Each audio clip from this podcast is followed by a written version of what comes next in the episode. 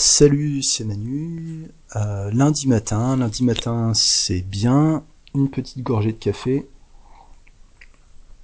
Et on va attaquer la semaine avec un sujet complexe euh, qui va nous sortir un peu de l'ordinaire. On va parler des drogues dures, quelles possibilités, quelles, euh, limites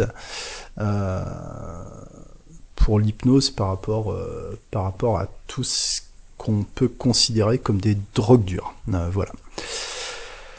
Avant de démarrer, euh, quelques remerciements. Merci les gens pour, euh, pour vos messages, euh, vos encouragements. J'ai encore un ou deux messages auxquels j'ai pas encore répondu. voilà, ça va, ça va se faire dans la journée. et puis, puis voilà quoi. donc les drogues dures, un sujet complexe. Donc je vais partir sur trois épisodes on va pas faire le tour du sujet euh, sur trois podcasts, mais c'est histoire de, partager des choses avec toi. Certainement, ça pourra t'aider euh, si euh, si le cas se présente. bon, bah au moins tu sauras peut-être comment réagir.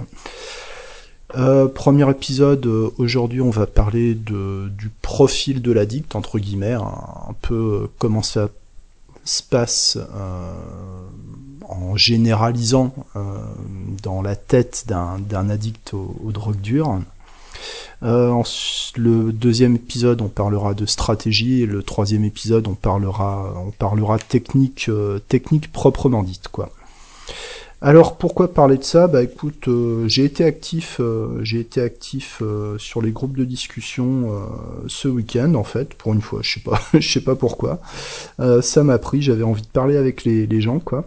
Et puis dans un sujet sur où il a été question d'un ancien héroïnomane, un client, un client ancien héroïnomane, euh, je me suis dit qu'il y avait des choses, euh, y avait des choses à partager parce que c'est un peu, enfin, c'est l'inconnu quoi pour la plupart des, des praticiens en hypnose. Euh, et puis je constate aussi, bon, c'est un peu, c'est un peu à part, mais mais je pense que c'est important, c'est important, c'est important d'en parler que beaucoup, quelques-uns, bon, je sais pas, hein, les, forums c'est pas forcément représentatif, euh, mais je constate qu'il y a une attitude de certains praticiens d'être centrés sur euh, sur leur formation, sur leur technique, euh, et c'est bien. Est-ce que ça suffit? Moi, je crois pas. C'est-à-dire qu'à un moment, euh, tu as besoin aussi de connaître, euh, de connaître tes, clients. Euh, quand est-ce qu'on parle des clients Tu vois? C'est-à-dire que qu'avoir de la théorie sur la technique, c'est bien. Mais avant de proposer une stratégie, de proposer une technique, de proposer un accompagnement, tu as besoin d'établir une relation avec la personne, une relation de confiance. la personne a besoin de savoir que tu, tu comprend au moins dans les grandes lignes euh, ce qu'elle traverse ou ce qu'elle a traversé. Et euh, en fait, euh, c'est des choses qu'on n'apprend pas en formation, qu'on n'apprend pas dans les, dans les manuels. Hein. Tu peux avoir quelques, quelques pistes, mais mes clients à moi, c'est pas les mêmes que les tiens, c'est pas les mêmes que, que celui du voisin ou de la voisine. tu vois, on a, on a tous comment dire, un, public plus ou moins euh, plus ou moins profilé, plus ou moins euh, plus ou moins positionné, quoi, on pourrait dire. Euh, voilà, donc on n'a pas on n'a pas l'ensemble de la, de la population dans notre dans notre cabinet. Mais c'est important pour un praticien de comprendre quel, quel genre de personne il reçoit, il reçoit dans son cabinet, quoi, par rapport à une thématique ou par rapport à une autre. Et le seul, euh, le seul moyen euh, d'arriver euh, d'arriver à ça, c'est de passer du temps à écouter les gens, à discuter avec eux et puis à les écouter, à les écouter t'expliquer leur situation. C'est-à-dire que bon, ça j'en parle encore une fois rapidement, que de faire anamnèse, détermination d'objectifs en 5 minutes et de passer tout de suite à la technique d'hypnose, c'est bien gentil, mais le problème c'est que t'apprends t'apprends pas grand chose en faisant ça, en fait. voilà, par rapport, euh, par rapport à ce qui se passe dans la tête de, tes clients, par rapport à la manière dont ils, voient les choses, dont ils les ressentent, dont ils, comment, comment ils pensent, quoi, par rapport, par rapport à leur situation. C'est-à-dire que quand tu passes une heure à faire de l'écoute active, du, questionnement, de la détermination d'objectifs. Moi, je préfère parler d'écoute parce que, enfin, plus ça va et moins c'est euh, euh, moins c'est dirigé en fait mon, truc quoi. Euh, mais il y a un temps d'écoute active, une heure d'écoute active, ça équivaut à une heure de formation de, de première qualité. C'est du c'est du premium quoi.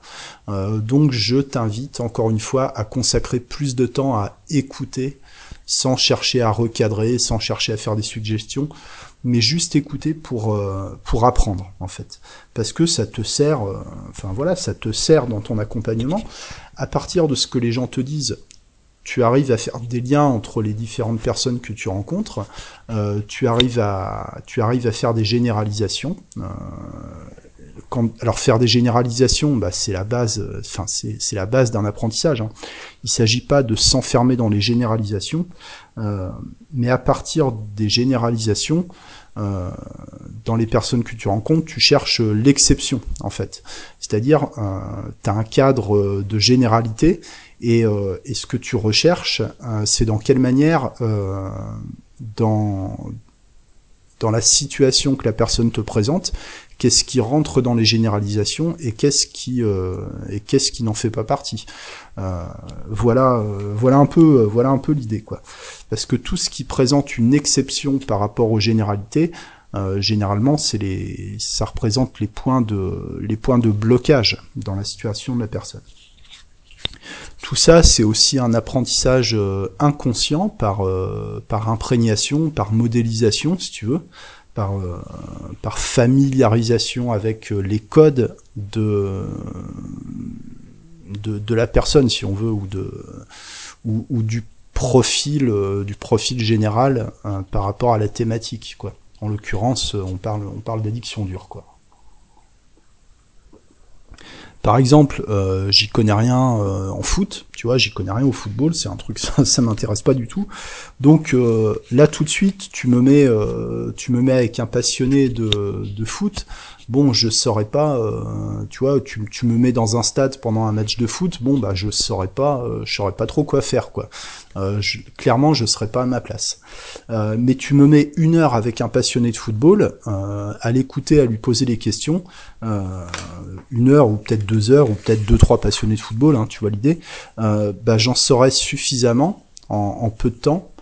juste le fait d'avoir écouté, d'avoir posé les bonnes questions et de par l'écoute active, par par synchronisation euh, naturelle en fait, euh, je saurais me comporter face à ce face à un passionné de football, euh, je saurais quelles questions poser ou je saurais me situer dans ce monde-là si tu veux. voilà voilà l'idée quoi.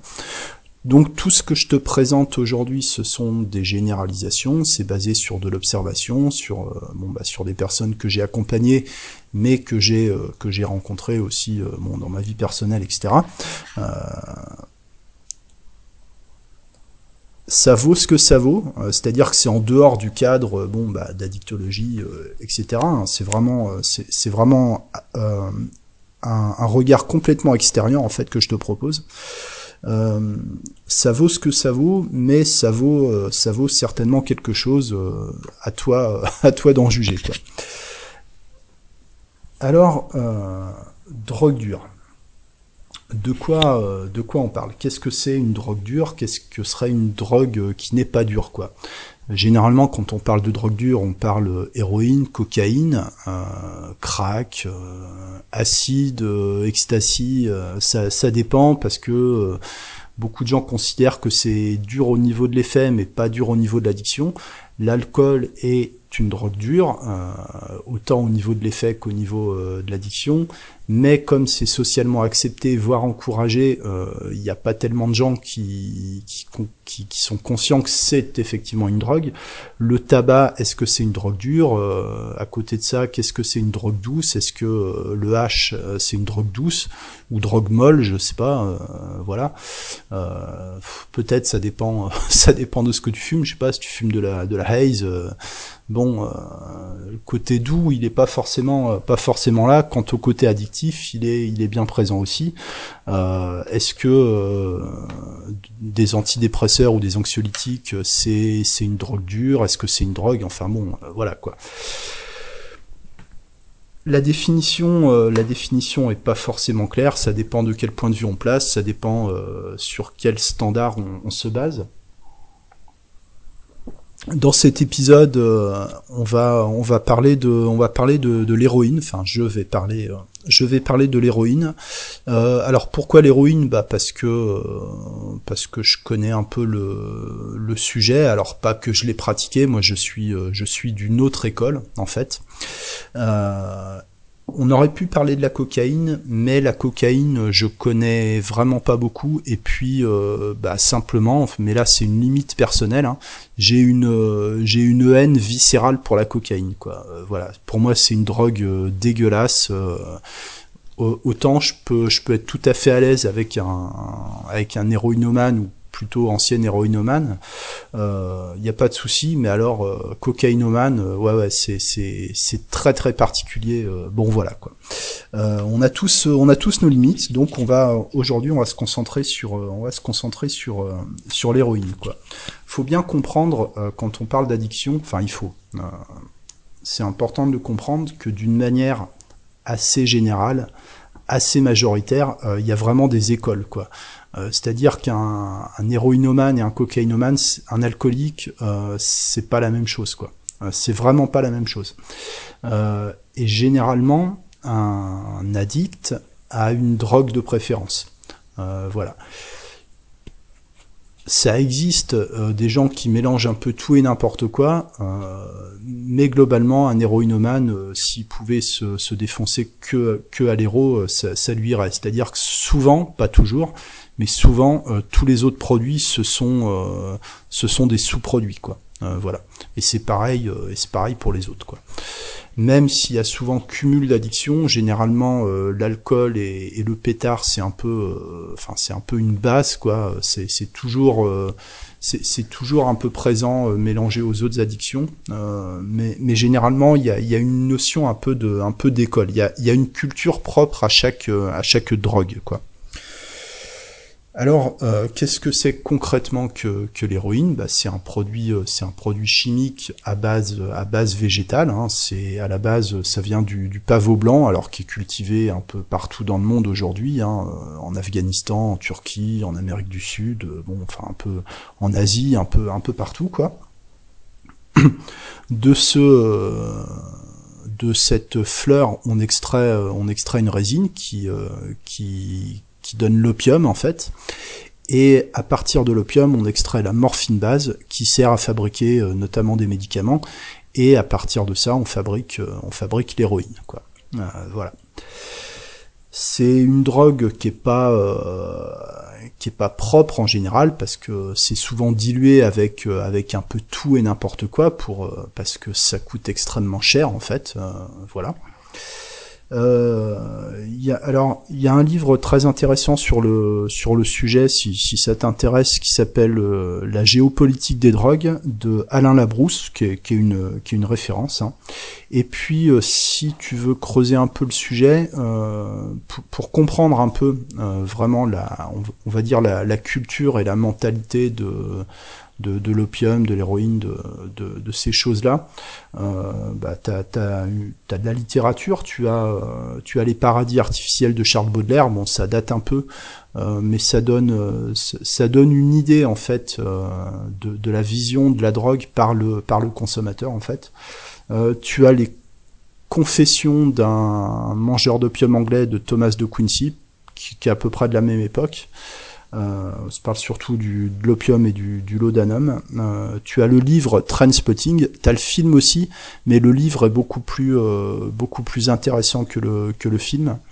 Euh, tu as un autre livre qui s'appelle Flash de Charles Duchossois, où ça raconte les pérégrinations d'un hippie au Népal, etc., euh, qui, qui, a plongé, euh, qui a, qui a vraiment plongé dans l'héroïne, quoi. Euh, qui te décrit euh, de manière très réaliste les, effets secondaires de, l'héroïne, quoi. Euh, voilà, il te raconte par exemple, il a un pote qui, rate une veine et puis qui finit par avoir la gangrène et se faire amputer d'un bras. Enfin voilà, ça, ça, ça tranche un peu avec la, vision assez romantique de Quincy et, Baudelaire en fait quoi.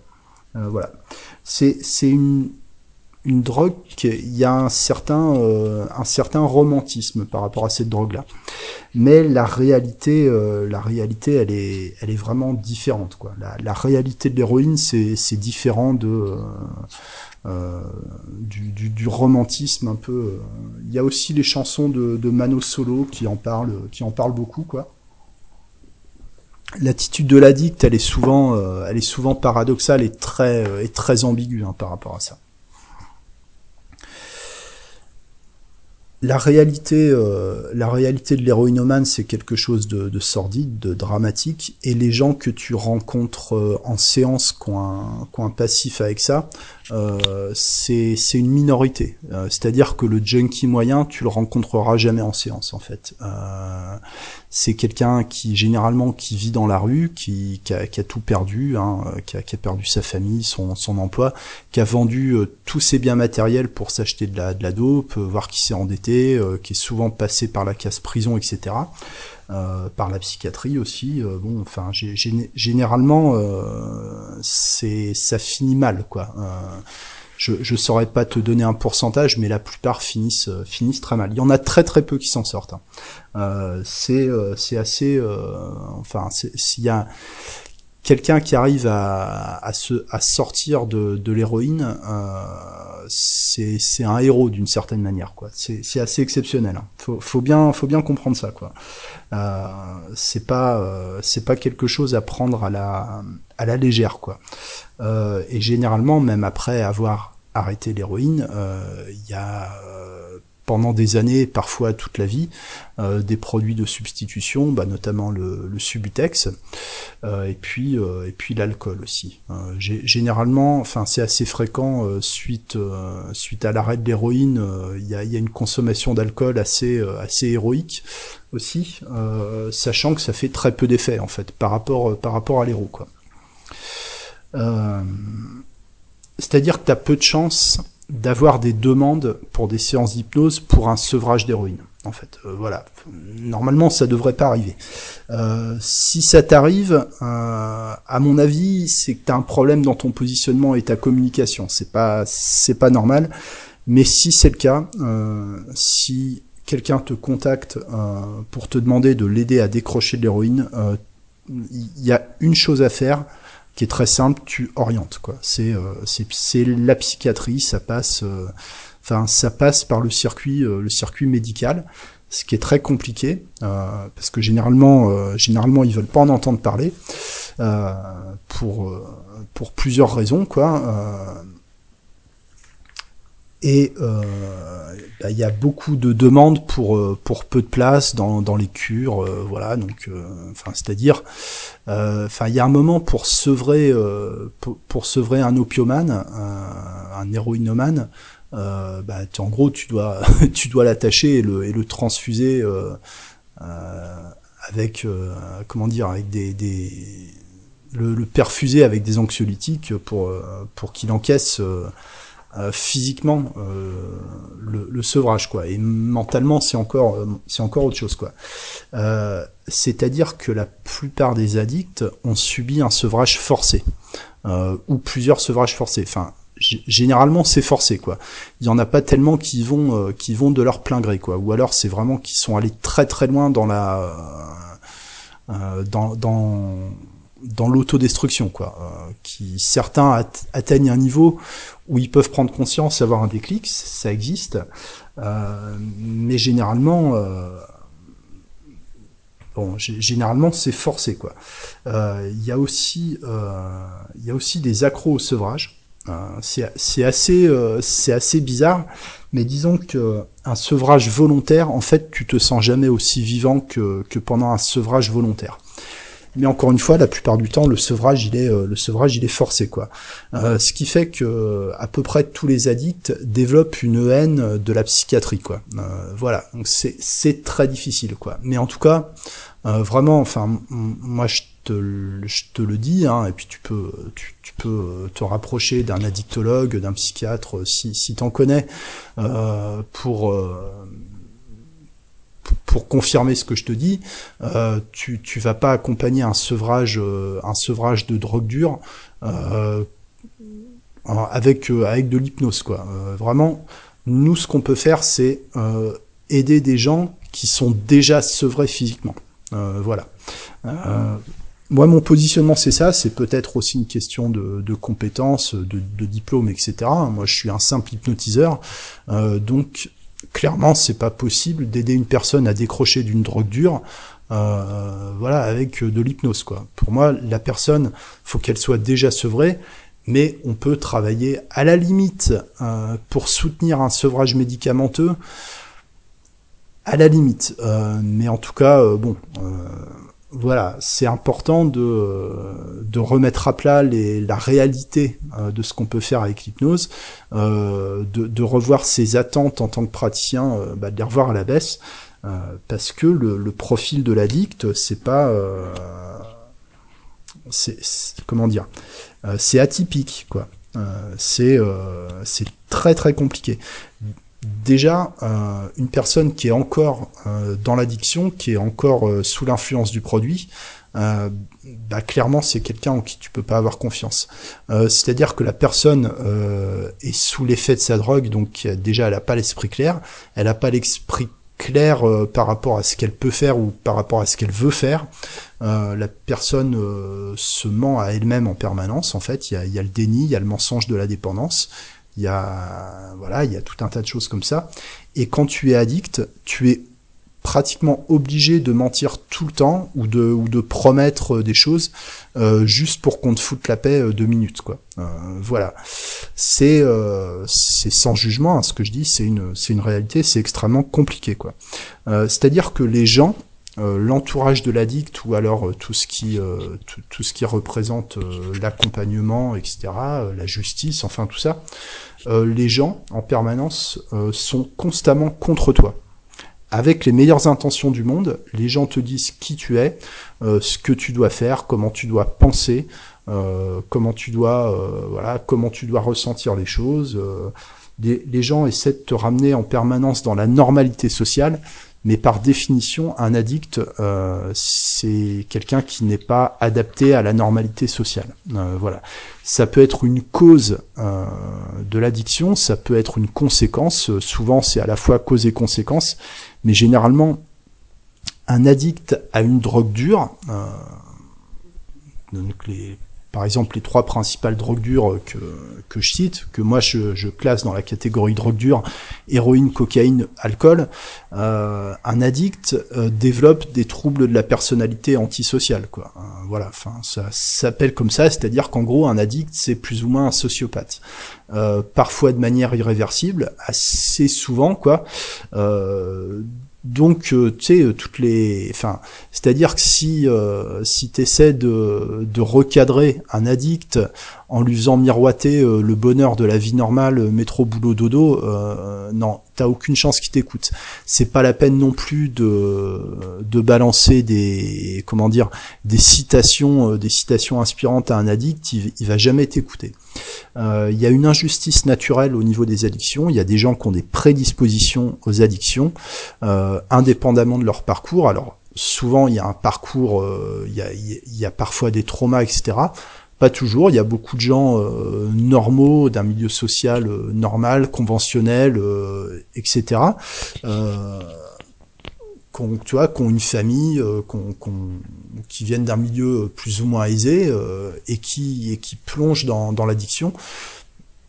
s'il y en a qui s'en sortent, généralement c'est ceux-là, c'est ceux qui ont réussi à pas perdre leur famille et qui ont euh, bon bah qui ont euh, un minimum de, de sécurité financière euh, qui leur permet de qui leur permet de s'en sortir. Les autres généralement finissent dans la rue. C'est souvent c'est souvent comme ça. Peut-être pas toujours. Encore une fois, je te parle des gens que j'ai rencontrés, que j'ai accompagnés, que j'ai rencontrés. Bon, folle jeunesse, quoi. Voilà quoi. Euh, c'est euh, c'est une escalade hein, bien souvent. Euh, c'est-à-dire c'est c'est les fréquentations. Bon bah t'es amené à, rencontrer à rencontrer des personnes.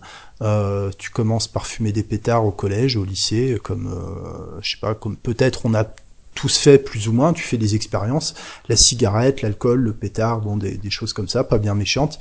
Et puis tu peux euh, tu peux monter progressivement vers des vers des produits plus forts, vers des expériences plus intenses. Euh, voilà, pas forcément des expériences de drogue, mais des expériences au sens large. Faire des conneries, euh, c'est parfois associé à la délinquance pas toujours. Euh, voilà, tu peux tu peux être amené à fréquenter des, dealers parce que par exemple, euh, bah, il y a beaucoup, enfin en tout cas, quand j'étais au lycée, c'était c'était comme ça. Beaucoup de, fumeurs euh, héroïques de, pétards euh, finançaient leur consommation en, en dealant du shit, quoi. Donc, euh, bah, automatiquement, euh, dès que tu es dans le circuit de la, de la vente, tu as, beaucoup plus d'occasions d'être confronté à des drogues plus plus dures, quoi. Sachant qu'aujourd'hui, c'est plus la coke qui est, qui est devenue vraiment accessible. Mais bon, ça, ça se fait par, par des successions de rencontres, par une escalade euh, progressive. Et euh, quand tu as, as, goûté euh, au produit, euh, bah, généralement tu restes, tu, tu restes accroché. C'est un hameçon euh, qui, qui reste accroché dans, dans ta bouche, quoi, comme si tu étais un, un, un poisson-chat. quoi. Euh, ça veut dire aussi que c'est pas la peine de se perdre dans, la recherche de causes, dans l'explication de traumatisme. Généralement, un addict, il, sait très bien ce qui ce qui va pas chez lui, euh, sauf qu'il y a y a un besoin d'intensité qui prend le dessus sur sur tout le reste, quoi. Sachant que le besoin d'intensité, tu le retrouves aussi dans la souffrance du manque. Et il y a beaucoup d'addicts qui se posent la question si euh, la gueule de bois, le manque, euh, ça fait pas partie aussi du, du truc, quoi. Euh, parce que euh, il semblerait que c'est des gens qui aiment, que ce sont des gens qui aiment souffrir. voilà. En tout cas, c'est une c'est une lecture subjective, hein, ce que je te ce que je te dis. donc, si t'es pas d'accord avec ce que je dis, bah peut-être que peut-être que t'as raison. Hein, voilà. Mais euh, l'idée, c'est d'avoir une base pour réfléchir, que tu sois d'accord ou pas. Euh, ça te permet, euh, voilà, ça te permet de peut-être de structurer ta ta réflexion. Voilà. Je ne je ne t'apporte pas la, la, vérité, quoi. voilà.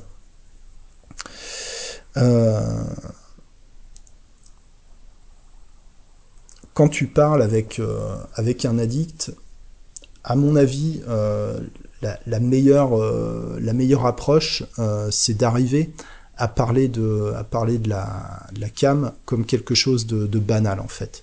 Parce que pour l'addict, c'est quelque chose de normal. Même un addict qui a, qui a décroché, euh, la cam est quelque chose de normal. ce que tu fais tous les jours pendant des années, quand tu fréquentes uniquement des gens qui font la même chose que toi jour après jour, ça devient normal. voilà encore une fois, c'est pas la peine d'essayer de faire la morale, d'essayer de montrer le côté positif, etc. Ça, ça ne sert à rien. Euh, la personne a besoin qu'on reconnaisse son droit à l'autodestruction. Euh, voilà, et qu'on n'essaie pas de la convaincre du contraire. Euh, il y a même peut-être, bon, c'est sûr que c'est plus facile, plus facile à mettre en place si toi-même t'as une un vécu là-dedans, euh, bon, c'est pas indispensable, euh, mais il y a, peut-être un, boulot à faire sur, sur la posture, sur l'attitude, quoi. Euh, voilà, mais ça, c'est à force de rencontrer et d'écouter des gens qui ont ce vécu-là, euh, qui te permet d'intégrer les d'intégrer les codes quoi tu vois. Enfin la, première fois qu'un addict te raconte son parcours ça peut te choquer ça peut ça peut t'effrayer un peu tu vois. Il te raconte des anecdotes des fois c'est c'est gratiné quoi. Euh, c'est euh, c'est souvent assez euh, assez spectaculaire quoi. Euh, voilà.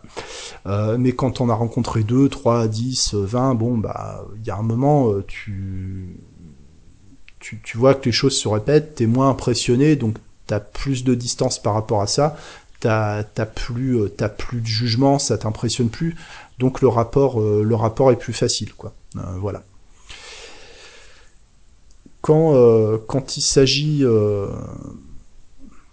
pas de, recadrage en quelque sorte, je pense qu'il y a, y a un intérêt à développer une certaine, une certaine froideur. Euh, voilà, la froideur, euh, ça paraît bizarre hein, quand on parle d'accompagnement, d'hypnose, euh, mais les addicts, d'une manière générale, sont des gens qui, il y a, y, a, une intensité que tu retrouves pas dans la moyenne des gens au niveau, pas au niveau émotionnel, mais au niveau, au niveau sensation et absence de sensation.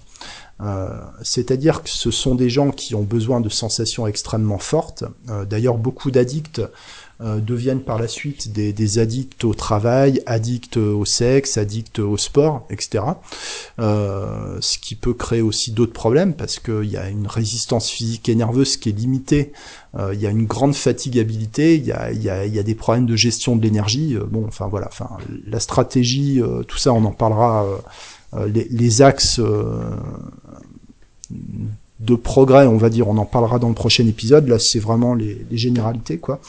Euh, donc, il y a une recherche d'intensité, euh, et en même temps, quand il n'y a pas euh, quand il n'y a pas de réponse à ce besoin d'intensité, c'est-à-dire quand il n'y a pas de, substance, quand il n'y a pas quand, il n'y a pas d'activité, quand il n'y a pas alors il y a aussi des activités pas forcément intenses, mais on va dire nourrissantes spirituellement, quoi. Euh, bah, quand il n'y a pas ça, euh, la personne elle est gelée quoi. Euh, moi je dis, je parle de froideur, on pourrait utiliser un autre un autre mot, mais tu vois le, le contraire de chaleureux ce serait ce serait glacial quoi. C'est-à-dire qu'il y a c'est pas que la personne est, est morte à l'intérieur, mais mais il se passe absolument rien. Il y a aucune sensation, il y a aucune émotion, il y a il y a aucun y a, il y a une indifférence vertigineuse pour pour les choses que les gens normaux entre guillemets arrivent euh, arrivent à apprécier quoi. Euh, bon, alors après des années, euh, des années de sobriété, ça, ça revient. Le cerveau, le système nerveux peut se reconstruire partiellement. voilà, après ça dépend, ça dépend des gens. au niveau cognitif, ça, ça, ça, ça fonctionne si la personne n'a pas développé de séquelles irréversibles.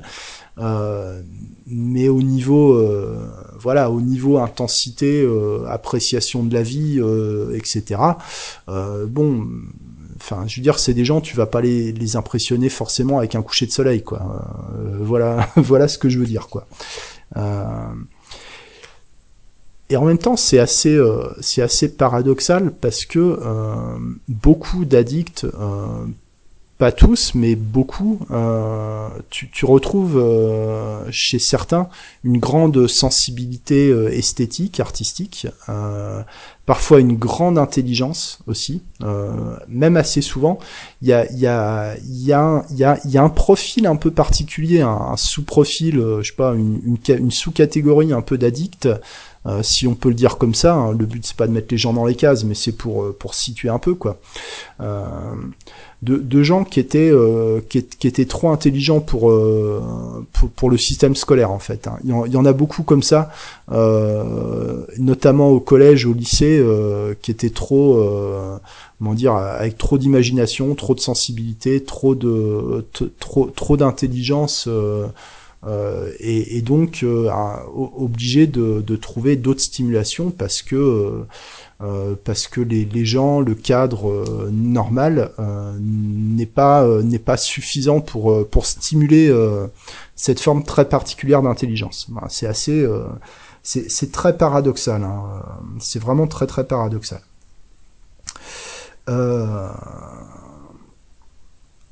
voilà, qu'est-ce que où j'en étais.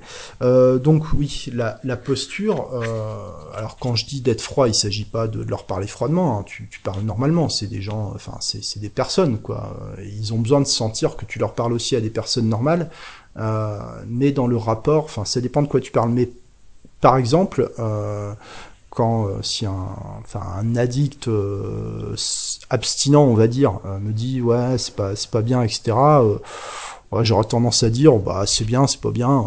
non, c'est une façon de mourir comme une autre, quoi. Voilà. Enfin, euh, c'est-à-dire de de bien montrer que tu ne que tu n'as pas la volonté à la place de la personne qu'elle s'en sorte. Euh, c'est beaucoup plus euh, rassurant, reposant. Paradoxalement, hein, pour un addict, quand si tu t'en fous, c'est-à-dire que demain il peut mourir d'une overdose, toi ça ça changera pas ta vie, euh, bah, ça facilite la relation en fait, euh, parce que tu ne lui renvoies pas une culpabilité. Euh, contrairement à ses proches, à ses parents, ses enfants, ses conjoints, ses amis, tout le monde. oui, mais je m'inquiète pour toi. Tu peux mourir demain. Tu, tu, tu mets une pression énorme euh, sur les épaules de, la personne. Encore une fois, il y a un besoin de reconnaissance du droit à l'autodestruction. C'est plus facile pour un addict euh, de discuter avec quelqu'un, enfin de parler de ça avec quelqu'un qui, qui s'en fout de lui euh, qu'avec quelqu'un qui est impliqué dans son problème. Euh, voilà, je je sais pas si c'est bien si c'est bien formulé ce que ce que j'ai dit. J'essaie d'être diplomate. Il s'agit d'une posture qui n'est pas euh, qui n'est pas incompatible avec la notion de de, de bienveillance. Euh, c'est euh, voilà, c'est une question de, de posture quoi. C'est discutable, hein, mais euh, encore une fois, euh, on n'est pas là en hypnose, en simple hypnotiseur. Il s'agit pas de travailler sur le sevrage de drogue dure. Il s'agit d'accompagner des personnes d'un profil très particulier de par leur vécu avec la drogue dure. Euh, voilà, euh, voilà la nuance. Quoi. J'aurais peut-être dû appuyer sur cette nuance dès le départ, mais bon, je le fais, je le fais maintenant.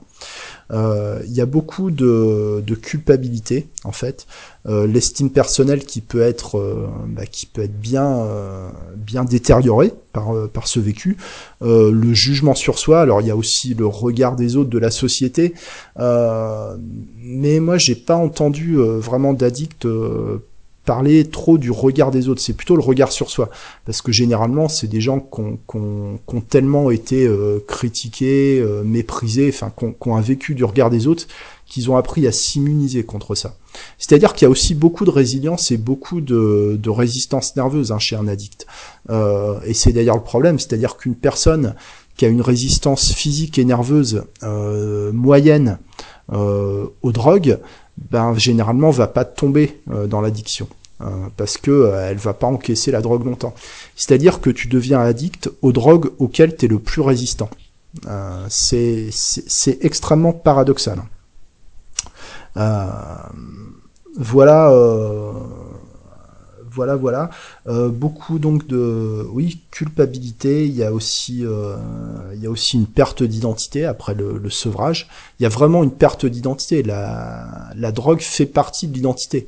Donc il y a, il y a une espèce d'amputation, euh, d'amputation de l'identité avec le, le, sevrage, quoi il y a une, ça peut se traduire par une espèce de mort sociale aussi, euh, parce que euh, tu, tu, tu n'appartiens plus à une catégorie de personnes. Euh, et généralement, euh, suite à un sevrage, ben, euh, tu, tu vas rester, enfin, en même temps, t'as as besoin de pas rester trop tout seul, mais en même temps, t'as pas l'énergie pour gérer, pour gérer des relations avec les gens normaux, parce qu'ils oh, Enfin, c'est, c'est pour un addict, les gens normaux, c'est rapidement, c'est rapidement épuisant en fait, quoi. Euh, donc, je pense qu'on peut parler de mort sociale à, un moment, quoi. Euh, perte d'identité, mort sociale, euh, et même s'il y a, comment dire, une espèce de, il y, a quand même une fierté à, à réussir à décrocher, mais rapidement, euh, la fierté, elle peut être dépassée par la culpabilité, par le, sentiment de, décalage. Euh, donc il y, a vraiment, il euh, y a vraiment un travail, il y a vraiment un travail à faire à ce niveau-là. Ce qu'on abordera la, prochaine fois, on parlera un peu de, de stratégie. C'est peut-être un grand mot, mais disons les, les principales thématiques sur lesquelles on peut travailler en hypnose pour pour essayer d'aider la personne à améliorer sa, qualité de vie par rapport par rapport à son vécu et, à et à faire le deuil de, de la drogue, le deuil de le deuil d'un certain mode de vie en fait. Et le, le mot deuil, euh, il, est euh, il est vraiment adapté dans ce genre de situation. C'est vraiment il y a vraiment une histoire de, de deuil là-dedans quoi. Euh, voilà euh, voilà ce que je voulais te dire pour aujourd'hui concernant ce, sujet. Donc je sais pas si ce sera le prochain épisode où je parlerai de la, stratégie. Certainement, je vais essayer de rester sur ce sujet-là euh, jusqu'au jusqu'au bout avant de avant de parler d'autre chose. Donc voilà, il y, aura que trois épisodes sur sur cette série-là comme ça, si ça t'intéresse pas, bon, bah, il y en aura, il y en aura pas trop, mais tu peux faire quand même des liens avec d'autres, euh, d'autres formes d'addiction aussi, hein, comme je sais pas, euh, le sucre par exemple, l'addiction à la pornographie. Bon, des addictions, il y en a plein. Là, on est sur un sujet plutôt spécifique. Euh, voilà, donc j'espère que ça t'intéresse, que ça te fait réfléchir, que ça, que ça t'aide un peu à y voir à y voir plus clair si euh, si tu en avais besoin euh, sur ce sujet-là. Merci pour ton écoute et pour ton attention. Je te souhaite une excellente journée. À très bientôt. Ciao.